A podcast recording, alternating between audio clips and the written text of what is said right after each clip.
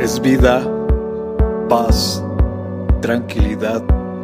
Les habla Hugo Fortes y esto es Palabra con Poder. Bienvenidos, este es el contenido de hoy.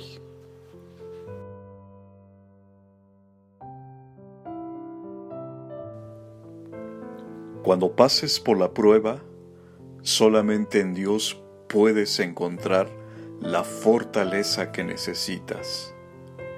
Él nos consuela en todas nuestras dificultades para que nosotros podamos consolar a otros. Cuando otros pasen por dificultades, podremos ofrecerles el mismo consuelo que Dios nos ha dado a nosotros.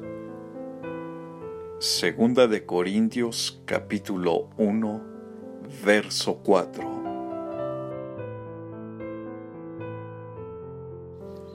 Comparte, será chévere.